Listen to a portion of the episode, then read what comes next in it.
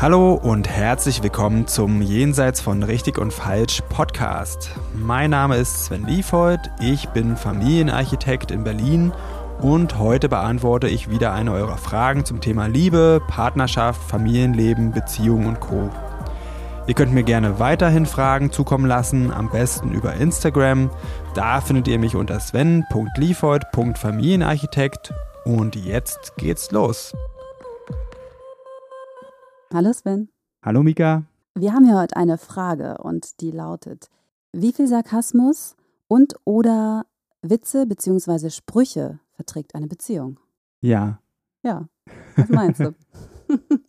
äh, beziehungsweise, ja, beziehungsweise sind wir schon, ist damit Beziehung Beziehung gemeint oder zwischenmenschliche Beziehung?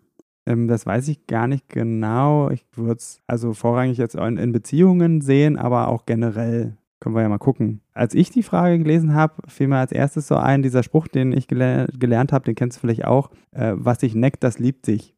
Ja. Und dann habe ich mich gefragt, ist der andersrum auch wahr? Nämlich, was sich liebt, das neckt sich. Hm. Ja, gute Frage. ich ich denke ja, ähm, es kommt total drauf an, wie die verschiedenen, was ist denn die Mehrzahl von Humor, Humore zusammenpassen.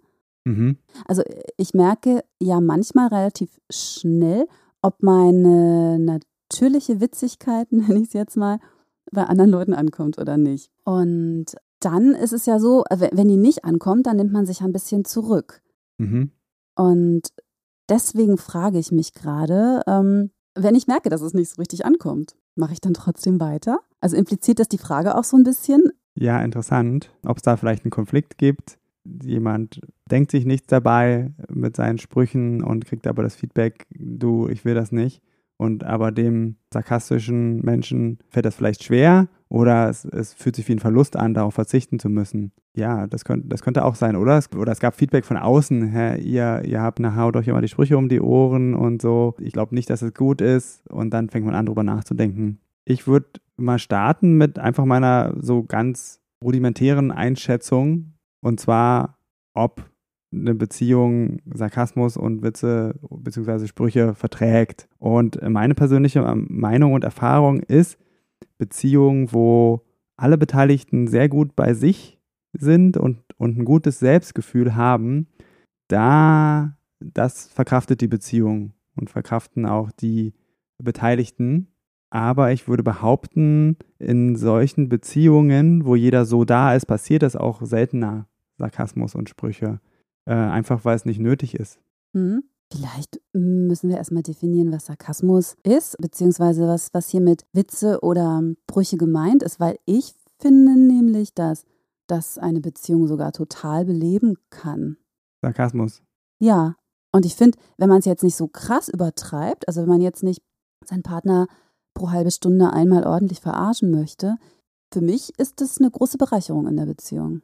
Na, dann lass uns mal das definieren. Bevor wir anfangen, unsere Definition zu erklären, wie wir Sarkasmus sehen, äh, lese ich einfach mal vor, was Wikipedia dazu schreibt. Und, da, und zwar steht da, Sarkasmus bezeichnet beißenden, bitteren Spott und Hohn und ist eine in der Literatur oft in der Textsorte der Satire oder verschärft der Polemik anzutreffende Erscheinungsform der Kritik an gesellschaftlichen Gegebenheiten unterschiedlicher Art. So, wie übertragen wir das jetzt auf Beziehungen? Kritik an der Beziehung? Oder an der Person? ja, und so ähnlich würde ich es auch sehen.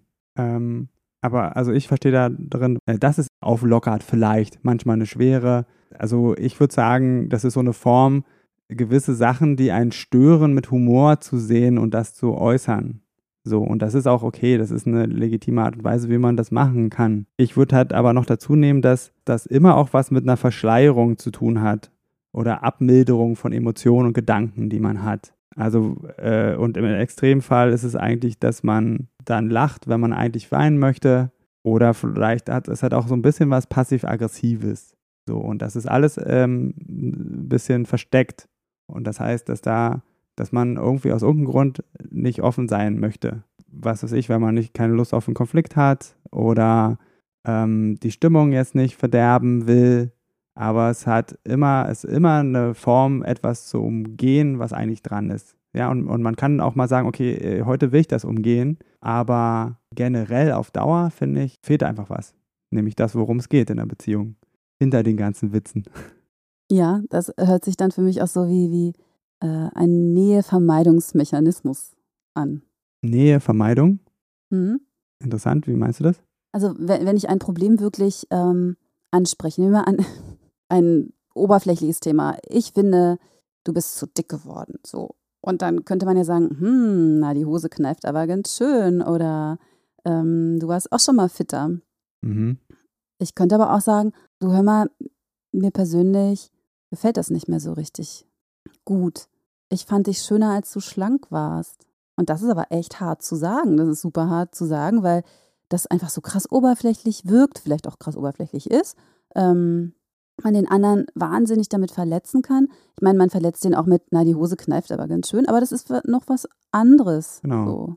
Ja. Ich überlege jetzt, wo ich drauf einsteige, auf das, weil ich noch nicht begriffen habe, wo diese Angst vor Nähe da jetzt drin ist.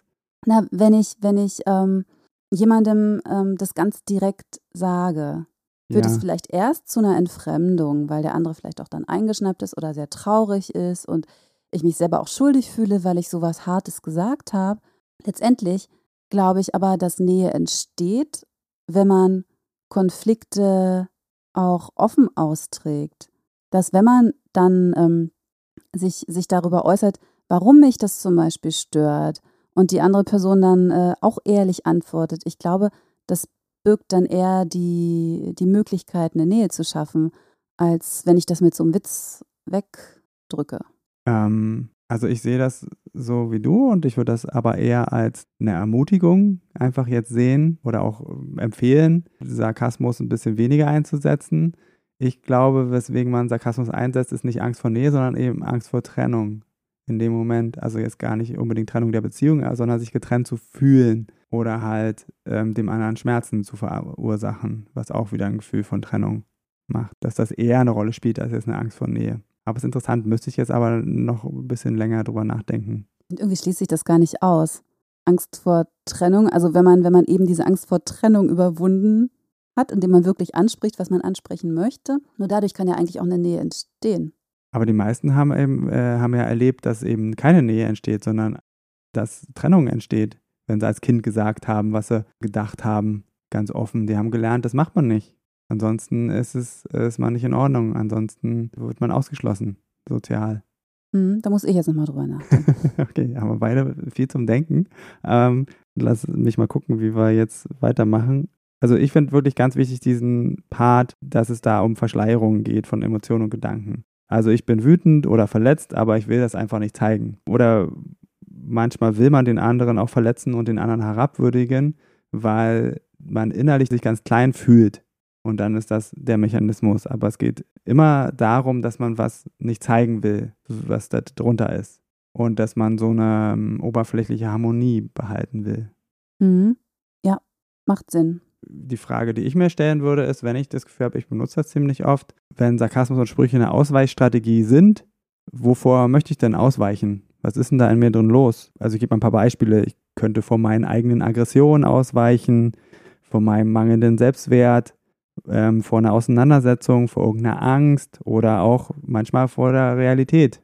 Das sind alles Möglichkeiten. Und ich finde, wenn man dem ein bisschen nachgeht, dann kann man da wirklich ganz viel entdecken.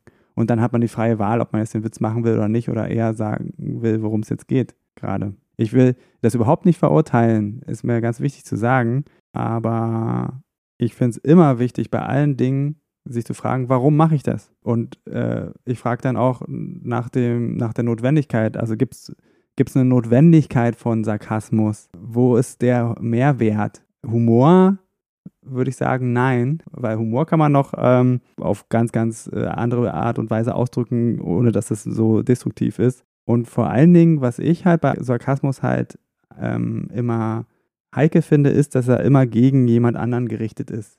Immer.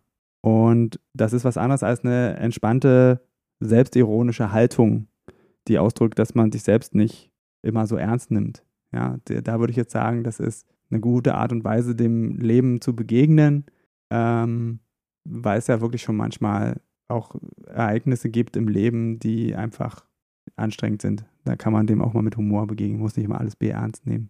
Aber dann vor allen Dingen sich selbst. Und wenn ich irgendwie mit wem anders was mache, dann, hat, dann kann der immer entscheiden, will ich das oder will ich das nicht. Und ich würde das mit Sarkasmus auch so sehen. Wie ist es denn, wenn äh, sich der Sarkasmus bzw. die Brüche sich gar nicht so innerhalb der Beziehung abspielen? Also wenn sich das jetzt nicht, ich sag mal, gegen den Partner richtet, sondern wenn der Partner ganz oft mitbekommt, dass äh, der andere zum Beispiel sehr sarkastisch über Kollegen redet oder äh, irgendwelche Menschen der Öffentlichkeit, die vielleicht nicht irgendeiner Schönheitsnorm entsprechen oder das dann vielleicht auch wirklich an die Leute ranträgt. Ne? Also da würde ich auch, da würde ich erstmal mich selber fragen, was genau stört mich daran? Weil es kann ja mehrere Komponenten haben. Einmal, dass man selber einfach nicht will, dass der Partner so über andere spricht. Und das andere kann sein, dass einem das peinlich ist. Ähm, das nur deswegen nicht will, weil die Leute dann ein schlechtes Bild von einem ha haben könnten, dass es quasi dass man in Sippenhaft genommen wird, wie man so schön sagt. Und dann ist das das eigentliche Thema. Ansonsten würde ich da genauso machen. Und also ich würde es immer persönlich machen. Du, ich habe mitgekriegt, irgendwie, das fühlt sich blöd an. Ich kriege mit, wie du über KollegInnen redest. Und ich, ich finde das einfach nicht in Ordnung. Und dann kann man auch die Frage stellen, warum machst du das denn immer? Vielleicht kommen dann erstmal so oberflächliche Antworten, in der Regel, weil es mir Spaß macht oder was weiß ich, dann wird abgewehrt, jetzt habt ihr nicht so. Dann geht es halt darum, wirklich bei sich zu spüren, habe ich ein echtes Interesse daran, jetzt zu hören, was, warum der sarkastisch ist. Und dann, wenn es so ist, dann würde ich nochmal nachfragen und sagen, nee, du, ähm, ich meine das wirklich ernst, ich will das begreifen, ja. Und ich, ich, ich will mich ja wohlfühlen mit dir und da eine Lösung finden. Und deswegen will ich da mit dir drüber sprechen. Und wenn du, wenn du es jetzt noch nicht weißt oder das deine beste Antwort ist, die du mir jetzt geben kannst, wäre meine Bitte, nochmal drüber nachzudenken. und vielleicht reden wir ein andermal drüber. Ja, und, und wenn jemand sowas macht in, in meinem Beisein zum Beispiel, darf ich doch wirklich auch echt sagen, äh, nee, wenn, wenn ich dabei bin, also ich muss zum Beispiel gerade an meinen Vater denken, als ich klein war, hat er wirklich oft Sachen gesagt zu anderen Menschen, die mir heute noch peinlich sind, deswegen sage ich die jetzt hier auch nicht. Der hat einfach Leute auf der Straße angesprochen, um denen zu sagen, was da jetzt blöd wäre. Ja, hm, ich weiß nicht, ob das Sarkasmus ist. Ja, der, ja, ja, schon. Da war auf jeden Fall Sarkasmus ja. dabei. Und es ist auch gemischt mit tatsächlich mit Belästigung. Ne? Ja, also un, ja, find, fand ich auch ungefragt. Ähm, die Leute haben ihn nicht drum gebeten. Ähm, ja. Sag doch mal deine Meinung dazu, sondern der hat es einfach gemacht. Ja. Und das kenne ich von vielen Männern in der Generation. Also die Freunde meiner Eltern, da waren die Männer alle so. Und ähm, ich habe mich da immer wahnsinnig geschämt, weil ich dachte, ey, das ist eine sehr schlechte Eigenschaft von meinem Vater. Für diese Eigenschaft schäme ich mich total und ich möchte nicht, dass der das tut. Hm. Erstens, weil mir die Leute dann auch äh, leid tun und zweitens, weil ich mich dafür schäme, weil ich mich schäme, dass ich dabei bin. Ja, das sind äh, dann zwei Themen, über die man sprechen kann. Eins, worum du dich selber für dich auch unabhängig drum kümmern kannst und das andere halt im Dialog.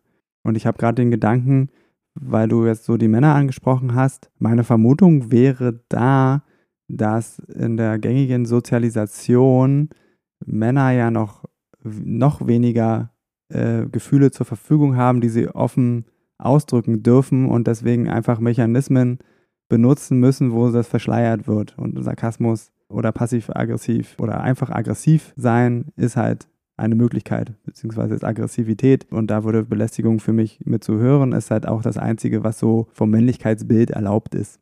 Mhm. Ja. So, mal sehr verkürzt dargestellt. Ja. Aber zurück zum Sarkasmus. Also ich selber komme aus einer Richtung, wo ich als Jugendlicher richtig dolle sarkastisch war und mein ganzer Freundeskreis war sarkastisch. Also gegenseitiges Aufziehen, Scherze auf Kosten anderer machen, äh, da wurde wirklich keine Gelegenheit ausgelassen. Das war einfach so Common Sense, wie wir da miteinander waren. Und wir fanden es auch lustig, aber ja, wir wussten es damals auch nicht besser. Aber äh, wart ihr nur Männer? Wart, also wart ihr nur Jungs? Nee, auch, auch, auch Frauen, okay. ähm, aber, aber schon mehr Männer. Und wir waren auch nicht fähig mitzubekommen, was das auch mit den anderen macht oder mit einem selbst. Äh, ne? Gerade in der Pubertät ist das alles sehr, sehr ähm, fragil. Und was ich sagen kann, es war lustig, aber es war nicht wirklich, es hat nicht wirklich eine herzliche Atmosphäre kreiert. Also Offenheit hat es da schwer gehabt, weil man musste mal aufpassen. Ich, ich glaube ja, also ich habe zum Beispiel so einen Kollegen, mit dem bin ich so sarkastisch oder so vielleicht ironisch. Äh, also wir machen die eigentlich, wenn wir zusammen arbeiten, machen wir die ganze Zeit Witze und Sprüche. Das Übereinander? Machen, ja, auch. So nach dem Motto, boah, nee, jetzt bist du schon wieder da, wo ich heute hier arbeiten muss. Sowas. Aha. Auch. Ähm, das machen wir aber nur, weil wir wissen, dass wir uns gut leiden können. Und ja. weil wir auch schon über Probleme zum Beispiel miteinander geredet haben. Und unter dem Aspekt äh, macht uns das beiden total Spaß. Und für mich ist es so, also ich glaube, ich kann nur so, so, ähm, so Sprüche und, und Witze machen mit einem Menschen, den ich mag und von dem ich auch weiß, dass der mich auch mag. Und ja. dann macht es wahnsinnig viel Spaß. Mir jedenfalls. Den will ich dir auch nicht nehmen. kannst, du, kannst du weitermachen. Äh, ich, ähm, also sowieso, wenn beide einverstanden sind, ja, warum denn, warum denn nicht? Ich finde es trotzdem gut, dann mal sich zu fragen, warum mache ich denn das? Also vielleicht ist das halt auch unter Kollegen, da ist ja auch immer eine gewisse Distanz wichtig, das hilft einfach eine Distanz einzuhalten, anstatt zu sagen, du, ich fühle mich wirklich sehr, sehr wohl mit dir. Das könnte auch ein bisschen awkward sein, äh, das unter Kollegen auszutauschen. Und da hilft halt der Sarkasmus so ein bisschen drumrum. Könnte ja sein, muss jetzt nicht. Mm, ich weiß jetzt nicht, ob ich den unbedingt lieber habe als andere Kollegen. Weil dann, dann müsste ich ja zu, ich müsste, könnte, müsste, könnte zu einigen Kolleginnen sagen, es ist voll schön, mit dir zusammenzuarbeiten. Habe ich, glaube ich, auch schon mal gemacht. Ähm, glaube ich, auch schon mal mit zu ihm gesagt. Aber der hat einfach so eine spezielle Art von Witzigkeit, die irgendwas in mir anspricht. Ja, dann kann es auch einfach nur auch sein, dass, dass das Verbindung schafft. Also dass ähm, da kommt eine Verbindung und die, die fühlt sich gut an. Und, äh, und die, die Verbindung ist halt dieses witzig sein. So, aber das, worum es geht, ist halt für eine Verbindung aufzubauen. Das ist einfach, finde ich, wertvoll zu wissen, wenn es vielleicht mal auch mal wehtut und man dann Angst hat, das zu verlieren, äh, wenn man das anspricht. Mhm. Ähm, ich will auch nochmal ganz klar sagen, ich will niemanden verurteilen, der irgendwie sarkastisch ist oder beziehungsweise sich sarkastisch verhält. Also wenn du jetzt mit mir sarkastisch bist, dann würde ich wahrscheinlich einfach sagen, ähm, dass ich das nicht mag und, und dass du das bitte lassen sollst. So eine Variante.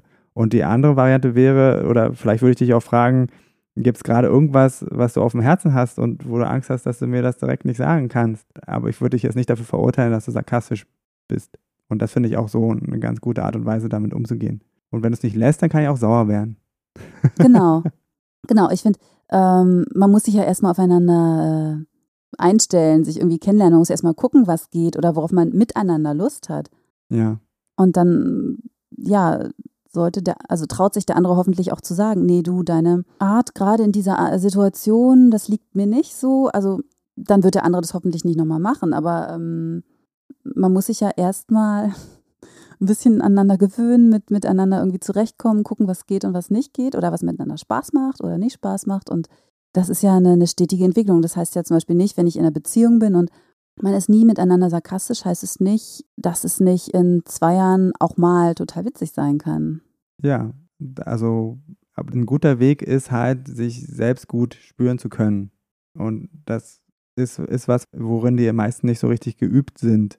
Dann kannst du nicht mitkriegen, tut mir das jetzt gut oder tut mir das nicht gut? Oder bekomme ich jetzt das, was ich brauche, dadurch, dass ich so agiere, wie ich agiere?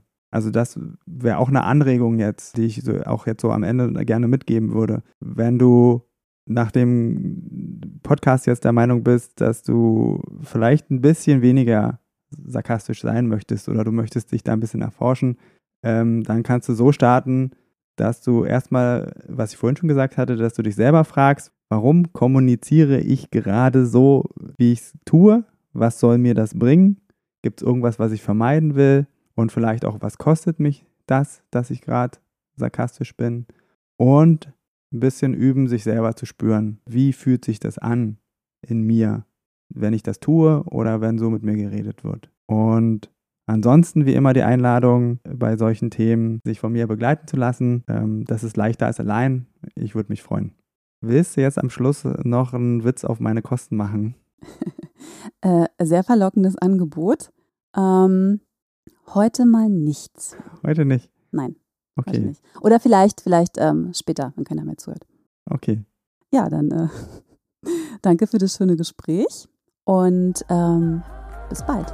Tschüss. So, das war's für heute mit Jenseits von richtig und falsch. Vielen Dank fürs Zuhören. Wenn dir die Folge gefallen hat, dann abonniere doch den Podcast, schreib mir einen Kommentar und empfehle mich weiter. Und wenn du jetzt auch sagst, Podcast hören ist ja ganz gut, aber ich will noch mehr in meinen Beziehungen bewegen, oder du hast es ausprobiert und das hilft nur kurz, weil du immer wieder in alte Muster zurückfällst, dann fühle dich herzlich eingeladen zu einem kostenfreien Kennenlerngespräch. Da schauen wir uns gemeinsam ganz in Ruhe deine Situation an und ich prüfe, ob ich dir weiterhelfen kann und verrate dir dann natürlich auch wie. Am besten du klickst gleich auf den Link dazu unten in der Beschreibung und dann sehen wir uns. Ich freue mich auf dich.